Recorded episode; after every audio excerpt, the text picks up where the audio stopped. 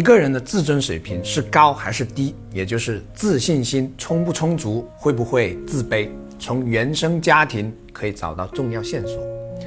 小时候，大人对自己的评价是肯定还是否定较多？发出的信号是危险为主还是安全放心为主的信号？也就是在家庭十多年的成长过程中，我们形成的认知是：这个世界很安全，我可以大展身手，我很有能力。还是这个世界很危险，我得处处小心，我总不如别人。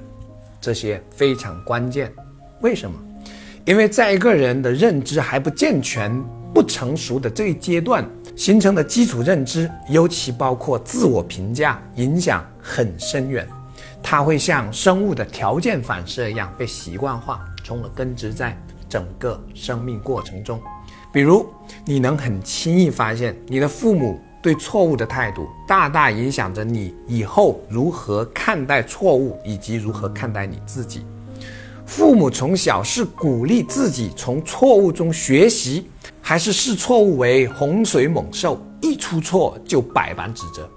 父母是把自己伪装成不容置疑、反驳的绝对真理者、权威者，还是给孩子传达我们都不是完人？大人也会犯错，错误并不可怕的信息，这些都会正强化或者负强化每个人与生俱来的自卑情节。人人都有自卑情节，自卑是认识自己、成为自己的一扇大门。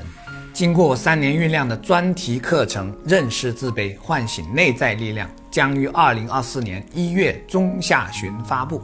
这是我过去四十年的生命体悟，更是我最近十年所学所感所悟的一次融合分享。敬请关注。